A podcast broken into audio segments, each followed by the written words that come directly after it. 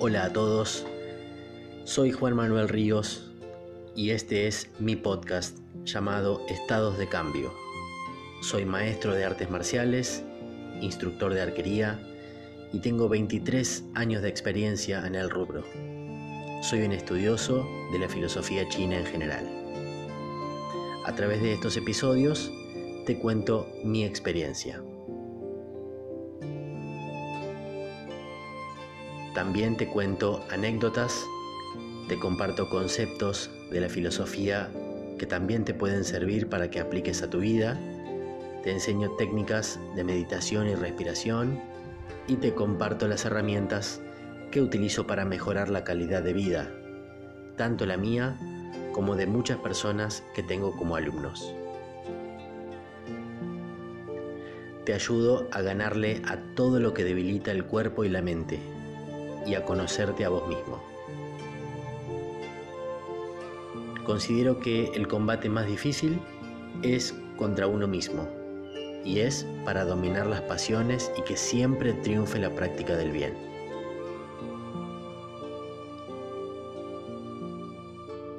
Este es el episodio número 11 y hoy voy a hablar sobre vivir una vida sin reaccionar.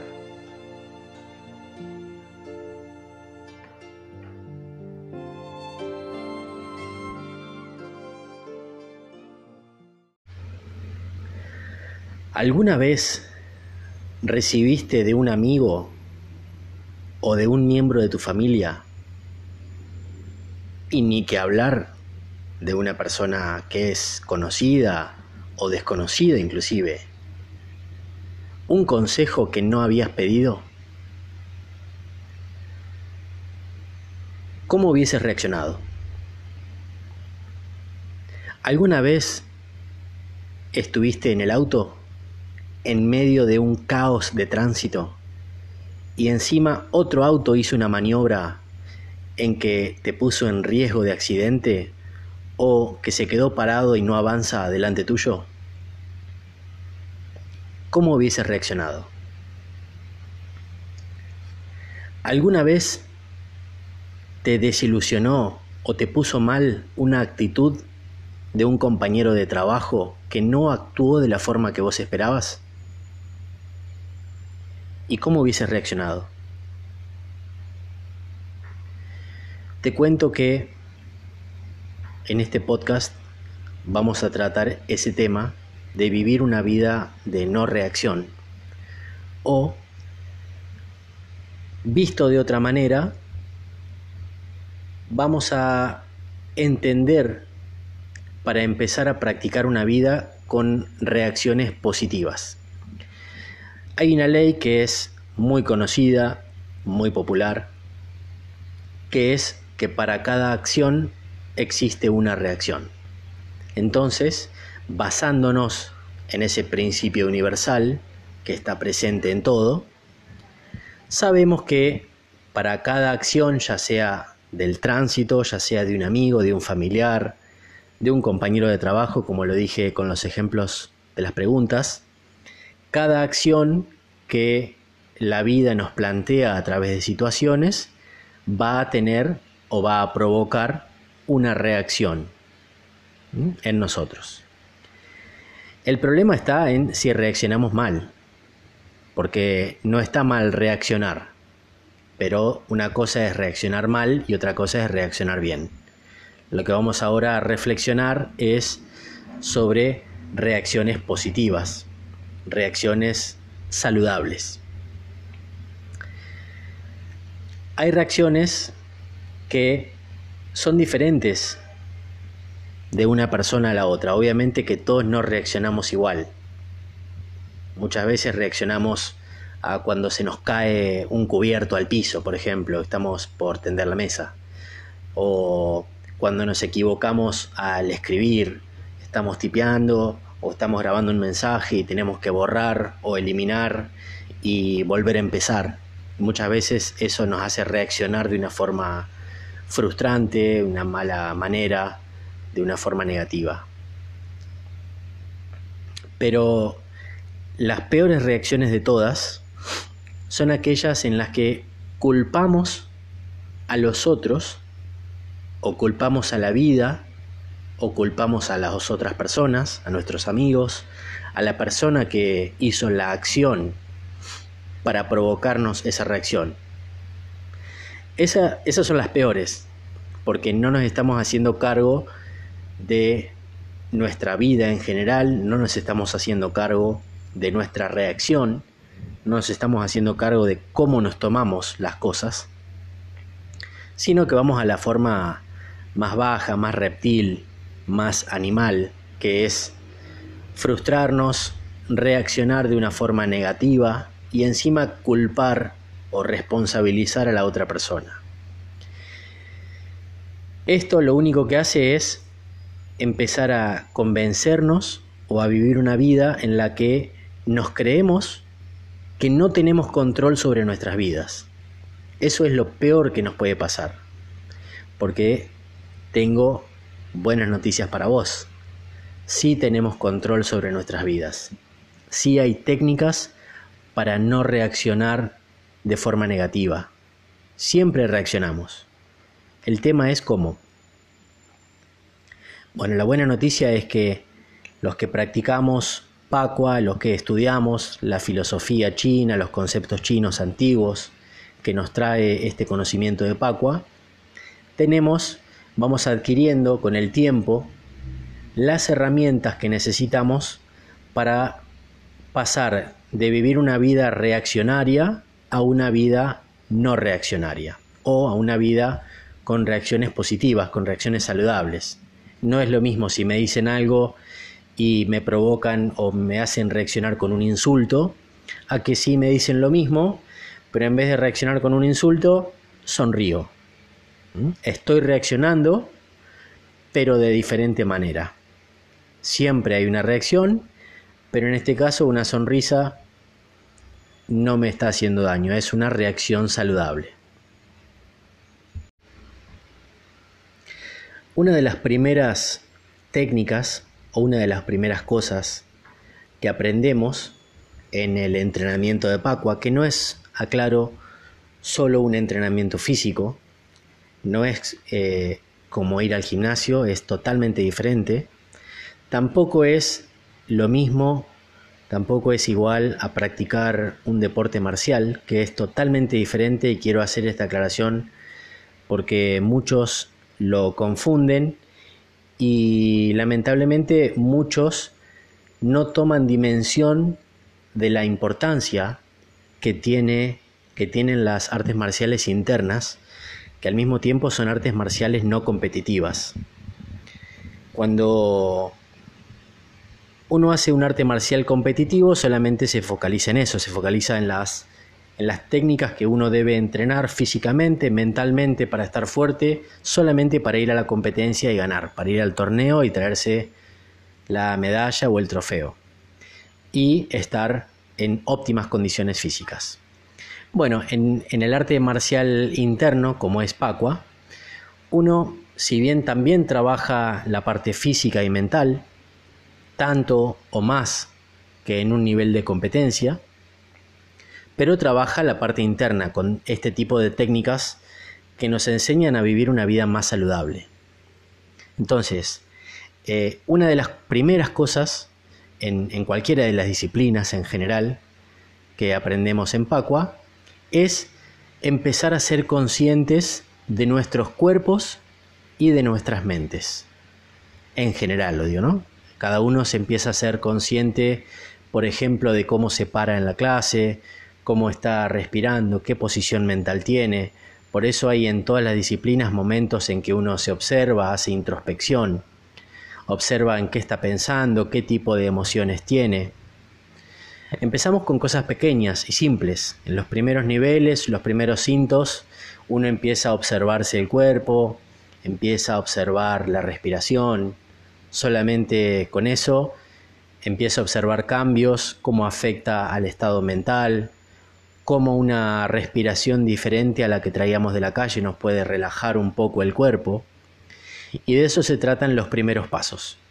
Muchas personas, y esto lo digo como algo alarmante un poco, eh, preocupante. No sé si, no, no, quiero ser, no quiero sonar negativo, pero es algo que por lo menos eh, yo lamento que ocurra. Y lo que ocurre es que cada vez hay mayor cantidad de personas que no son conscientes de su cuerpo. Y eso lo vemos en las clases. Eso es innegable, porque lo vemos en la práctica, lo vemos tangible. Cuando observamos a los alumnos, los que damos clases, vemos que, por ejemplo, eh, muchas personas ni siquiera pueden respirar lento, les cuesta muchísimo dominar una respiración lenta, y tampoco estoy hablando de respirar, eh, hacer un, ciclo respiratorio en media hora, eh, sino en, por ejemplo, en 14 segundos.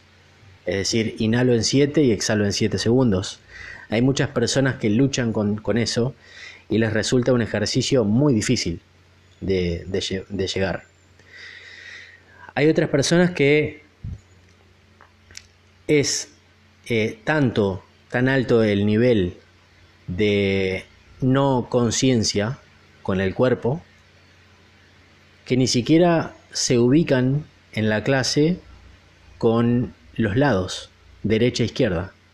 Uno lo ve seguido, que uno, por ejemplo, les dice pierna derecha atrás, que por ejemplo es una posición básica de posición de guardia marcial, pierna derecha atrás, y muchas personas eh, atrasan la otra, es como y están escuchando, y muchas veces ocurre que le repetimos, yo en las clases por ahí digo derecha atrás, ¿eh?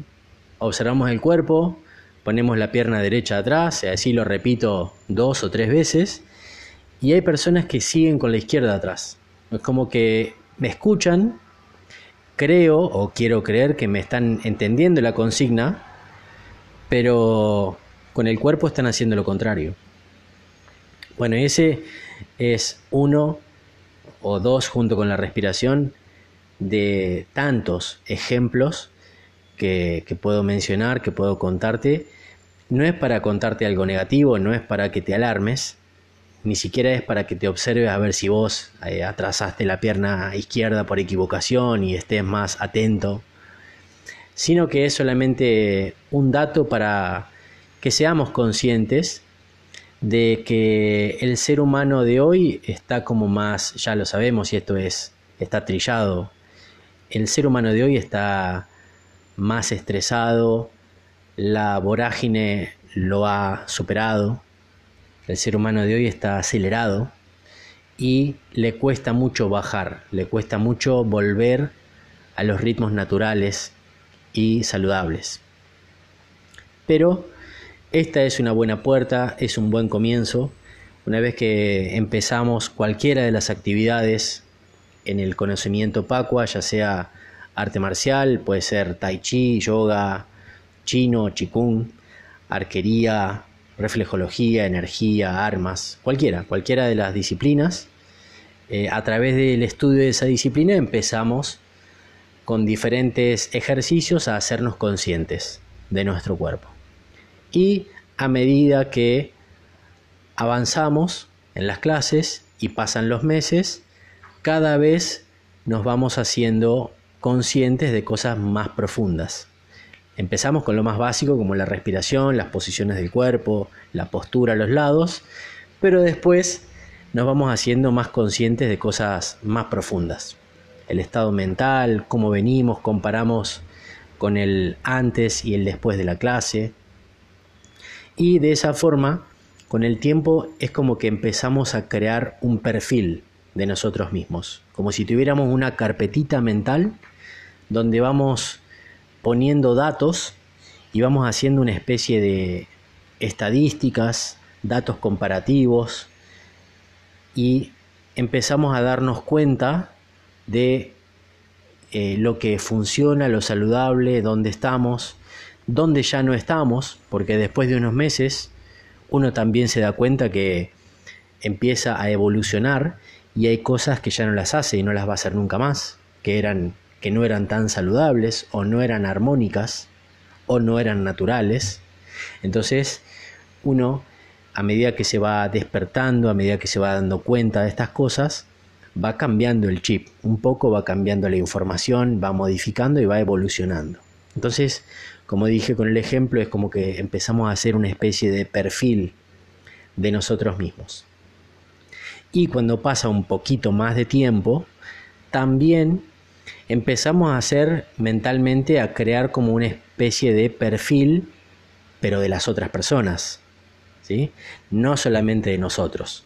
Porque, eh, y acá voy a poner de nuevo el ejemplo de una, una clase de arte marcial, uno cuando se enfrenta a un compañero, en, la clase, ya sea para hacer alguna técnica de lucha, alguna técnica de defensa personal o simplemente algún ejercicio físico que requiera compañero, uno empieza a notar enseguida diferencias de actitudes, diferencias energéticas, diferencias en la fuerza. No es lo mismo eh, uno que viene a hacer arte marcial y aparte va al gimnasio a hacer fisiculturismo con eh, una persona que es oficinista y que nunca hizo nada en su vida, entonces ya ahí, por ejemplo, muy visiblemente voy a tener diferencias en la fuerza, en la fuerza física, y no va a ser lo mismo entrenar con uno que con otro.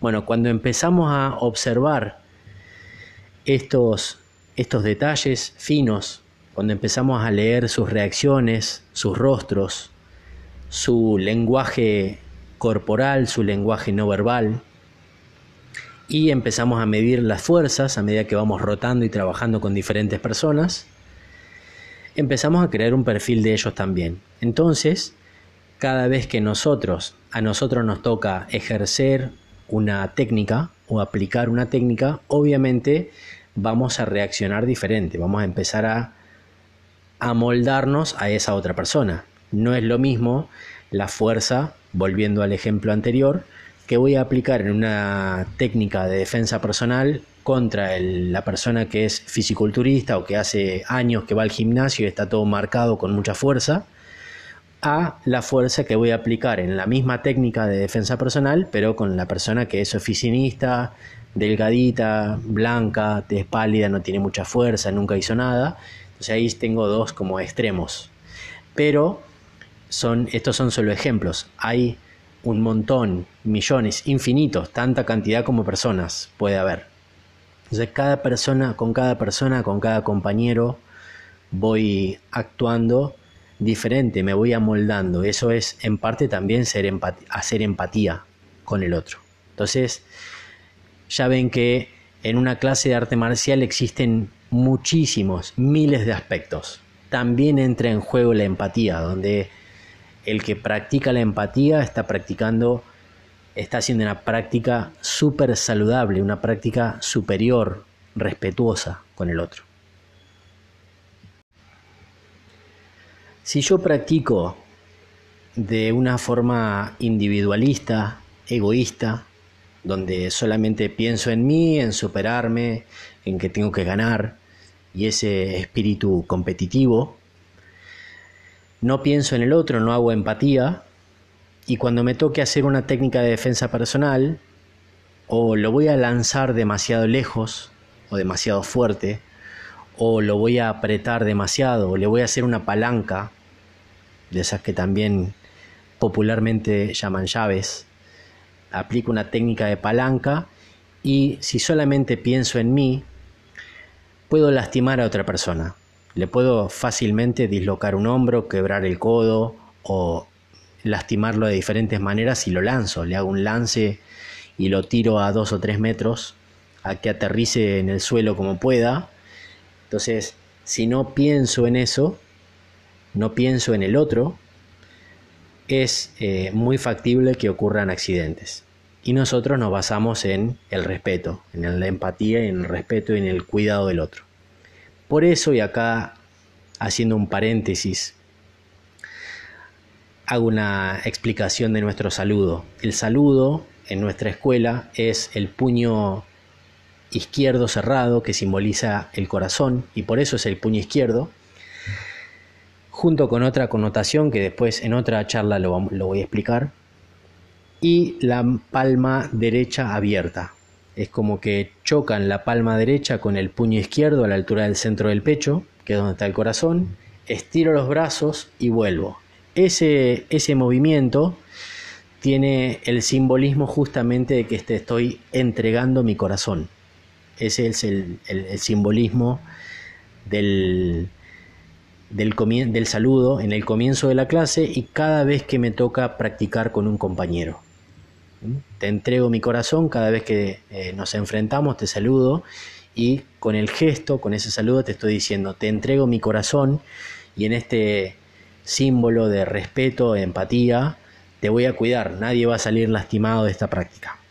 Esa es la explicación conceptual de nuestro saludo. Cierro paréntesis y sigo con el tema de, de la reacción.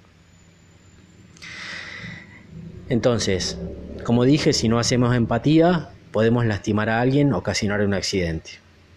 Pero vamos un poquito más allá de la clase, eso es solo un ejemplo para la clase de arte marcial. Esto también lo empezamos a llevar a la vida cotidiana.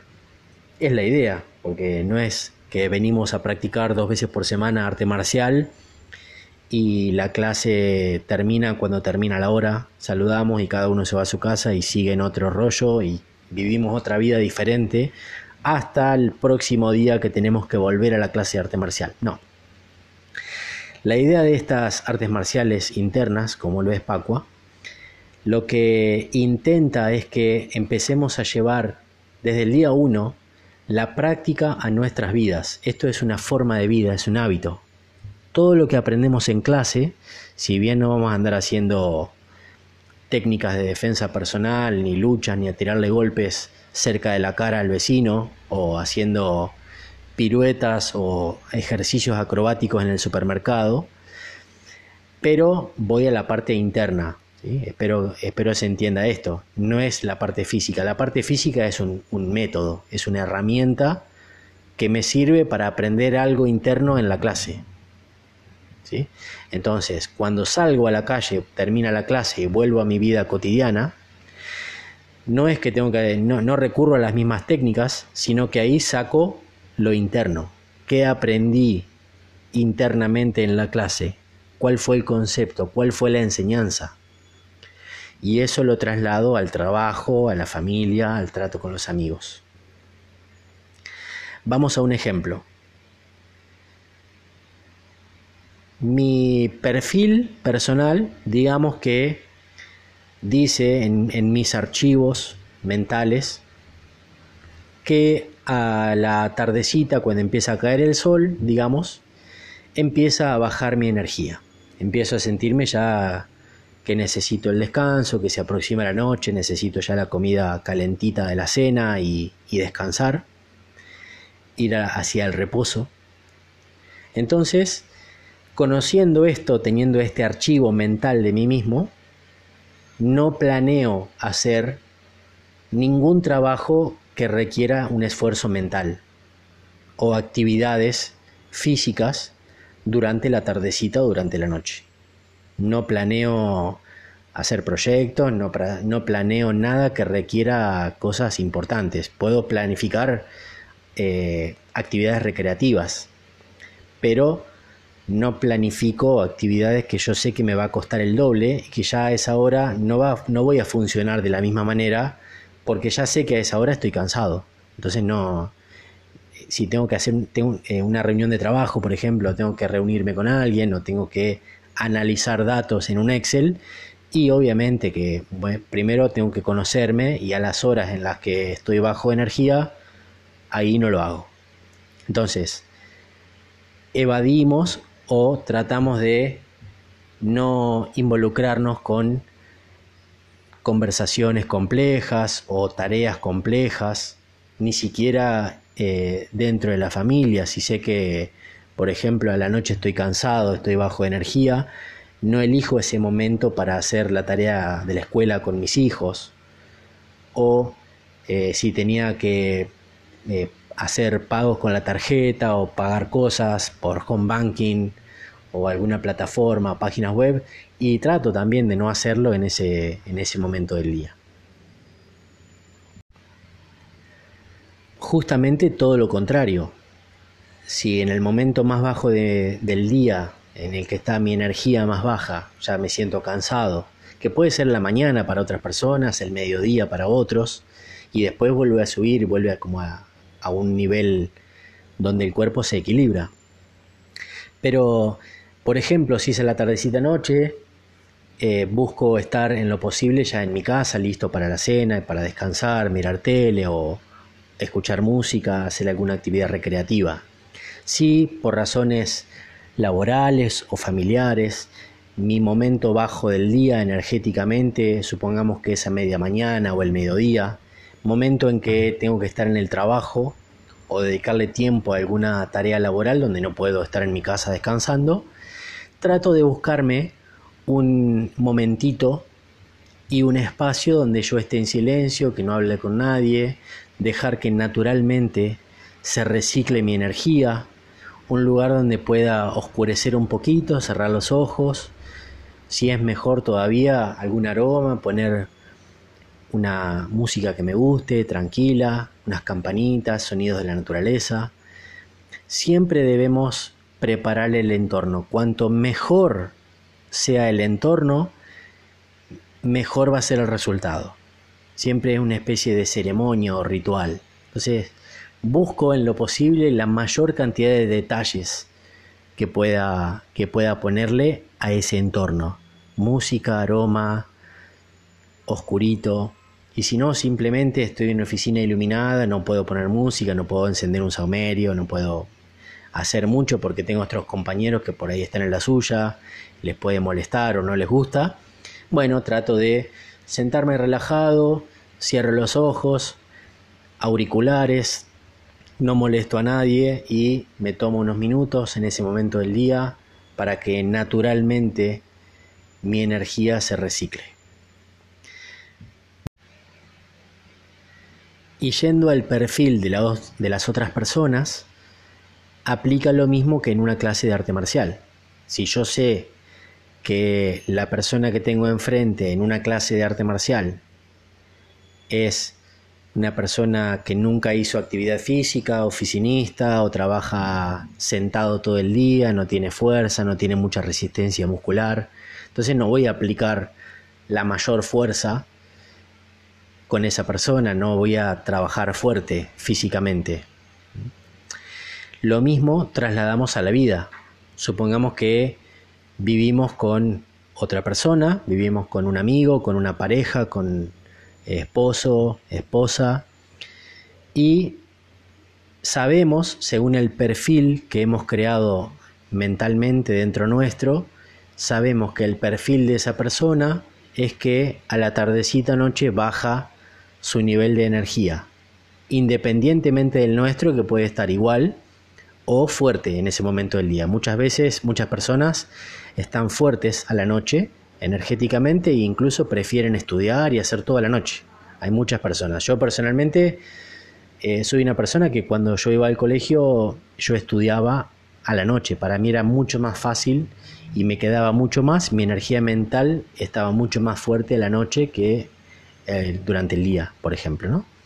Entonces, con este mismo ejemplo, supongamos que yo estoy fuerte a la noche, por lo menos mentalmente, aunque el cuerpo esté un poco cansado del trabajo del día, pero sé que a mi pareja le, eh, le baja la energía a esa noche. Tardecita noche ya está muy baja la energía mental, no está para mucho trabajo mental, mucho filosófico, no análisis.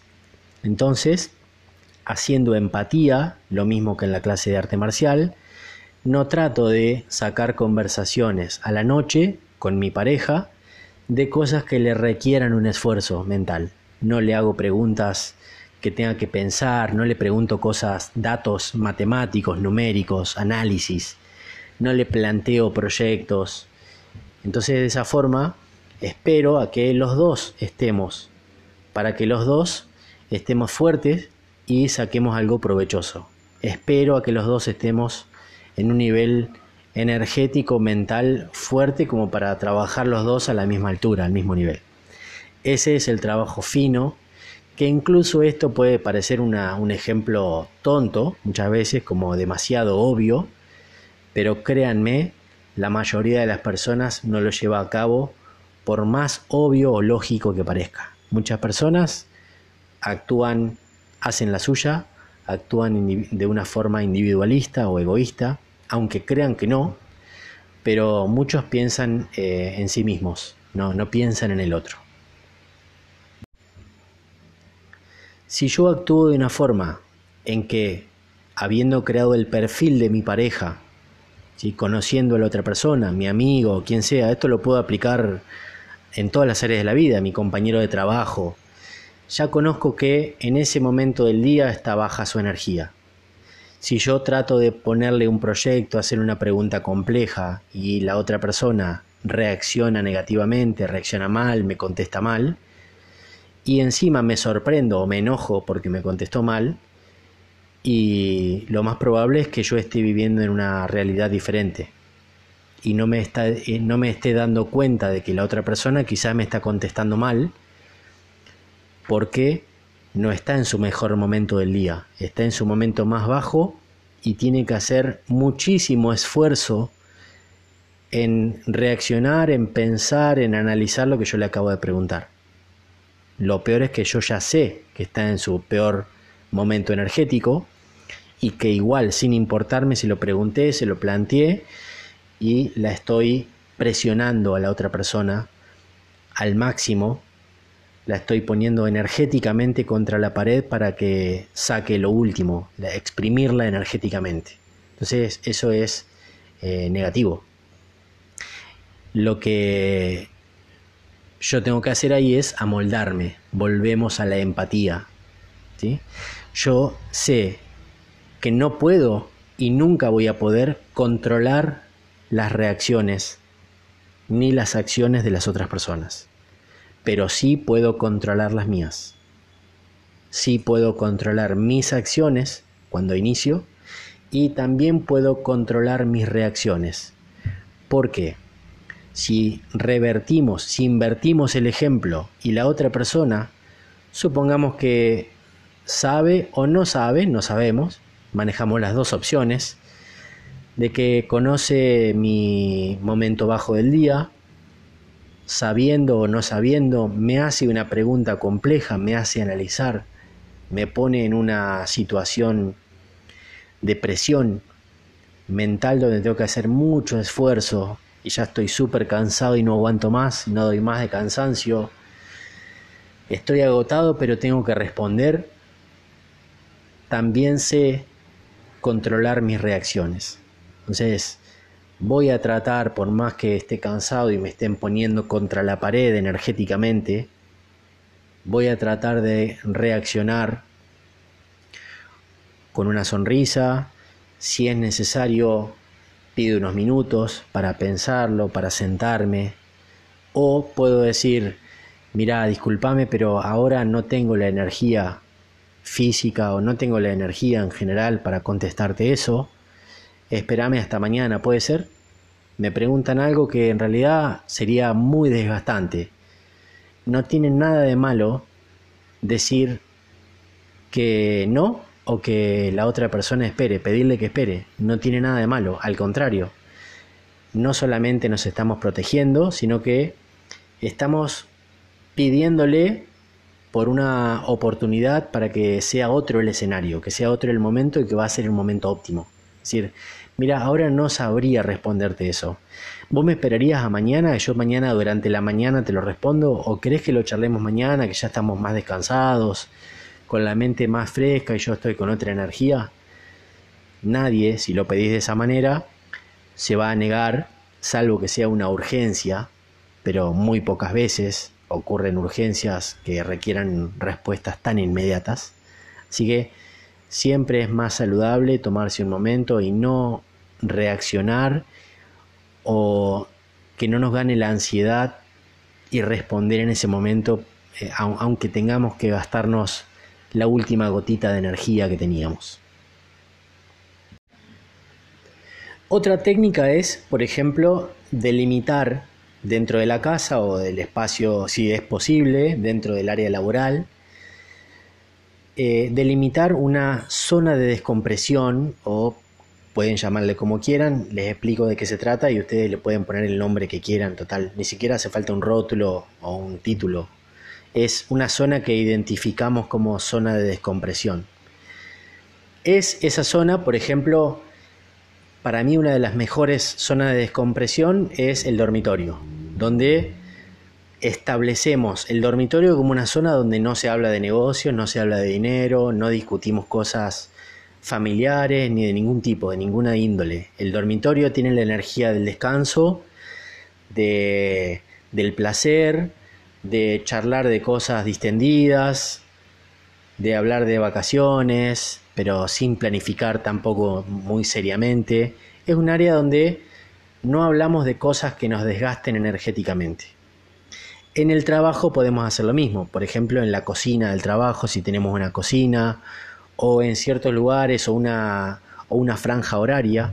Entonces puede limitar una franja horaria, les digo a mis compañeros de trabajo, eh, por ejemplo, eh, en tal lugar o de tal hora a tal hora, mira, yo todos los días suelo, suele bajarme la energía, así que eh, no, no, hablo de, no hablo de los proyectos, no, no voy a hacer mayores análisis a las cosas, o si tengo que hablar de dinero, pagos, cuentas, o simplemente sin explicarlo, sin, sin hacerlo aclaratorio de antemano, simplemente vienen en un momento en que yo estoy bajo energía, no tienen por qué conocerme tanto y me preguntan algo y, voy al, al, ejemplo que ya mencioné anteriormente, digo, mira, lo podemos hablar más tarde, lo podemos hablar mañana a la mañana, que voy a estar un poco más fresco, ahora como que tengo la mente un poco cansada, no tengo mucha energía y de esa forma puedo ir eh, llevando una vida más saludable, ahorrando mi propia energía, ¿sí? no gastando o no dejándome poner energéticamente contra la pared. Esto, estas técnicas o esta forma de vida, no es fácil. si Yo le explico eh, de una forma sencilla, pero en realidad cada uno es diferente y tiene que ir probando. Tampoco mis técnicas le van a funcionar de la misma manera a todo el mundo, porque si no, la humanidad ya no sería la misma humanidad. Eh, utilizaríamos toda la misma técnica que funciona y listo. Bueno, hay infinidad de técnicas y cada técnica le funciona a ciertas personas, mientras que al resto no. Entonces, ¿qué tenés que hacer? Empezar a ver técnicas diferentes y ir probando.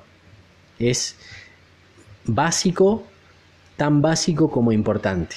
Ir probando y al mismo tiempo te vas quedando con las técnicas que te funcionan. De acuerdo a la situación, de acuerdo al ámbito, al área, a las personas que te rodean. Sabemos que no podemos cambiar las cosas o esperar resultados diferentes si siempre actuamos de la misma manera. Si siempre hacemos lo mismo, y obviamente que los resultados que vamos a obtener en la vida, en la vida van a ser los mismos. Si queremos resultados diferentes, tenemos que actuar diferente. Es matemática pura, es Xinjiang y es lógica pura.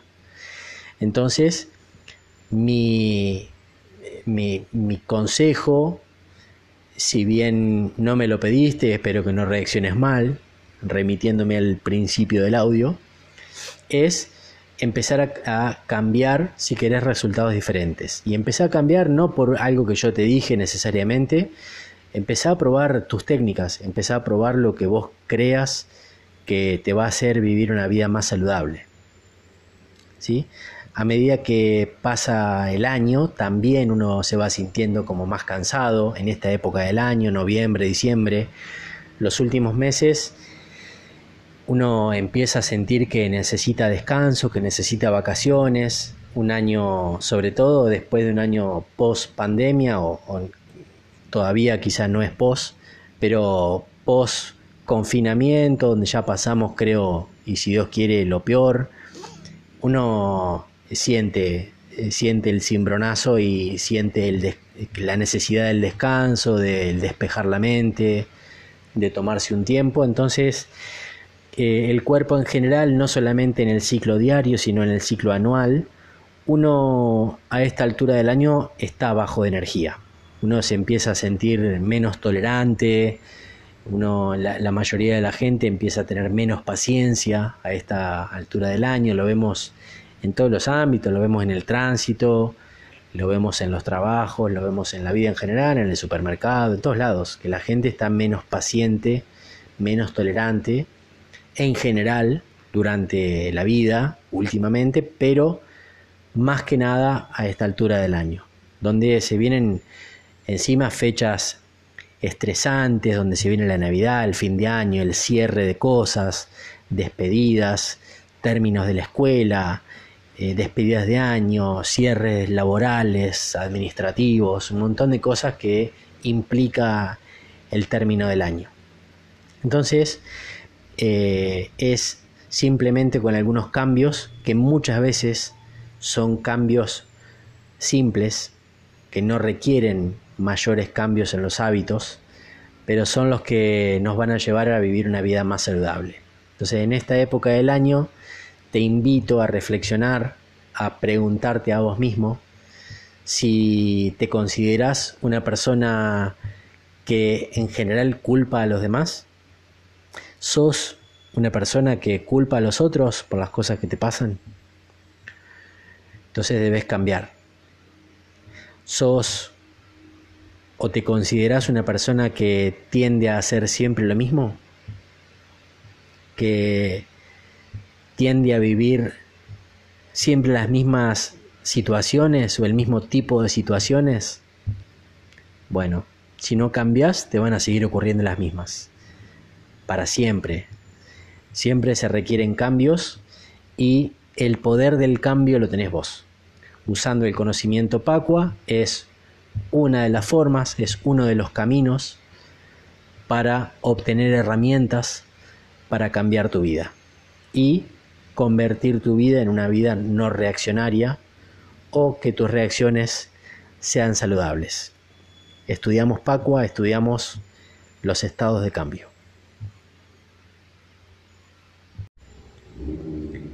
Con esto me despido.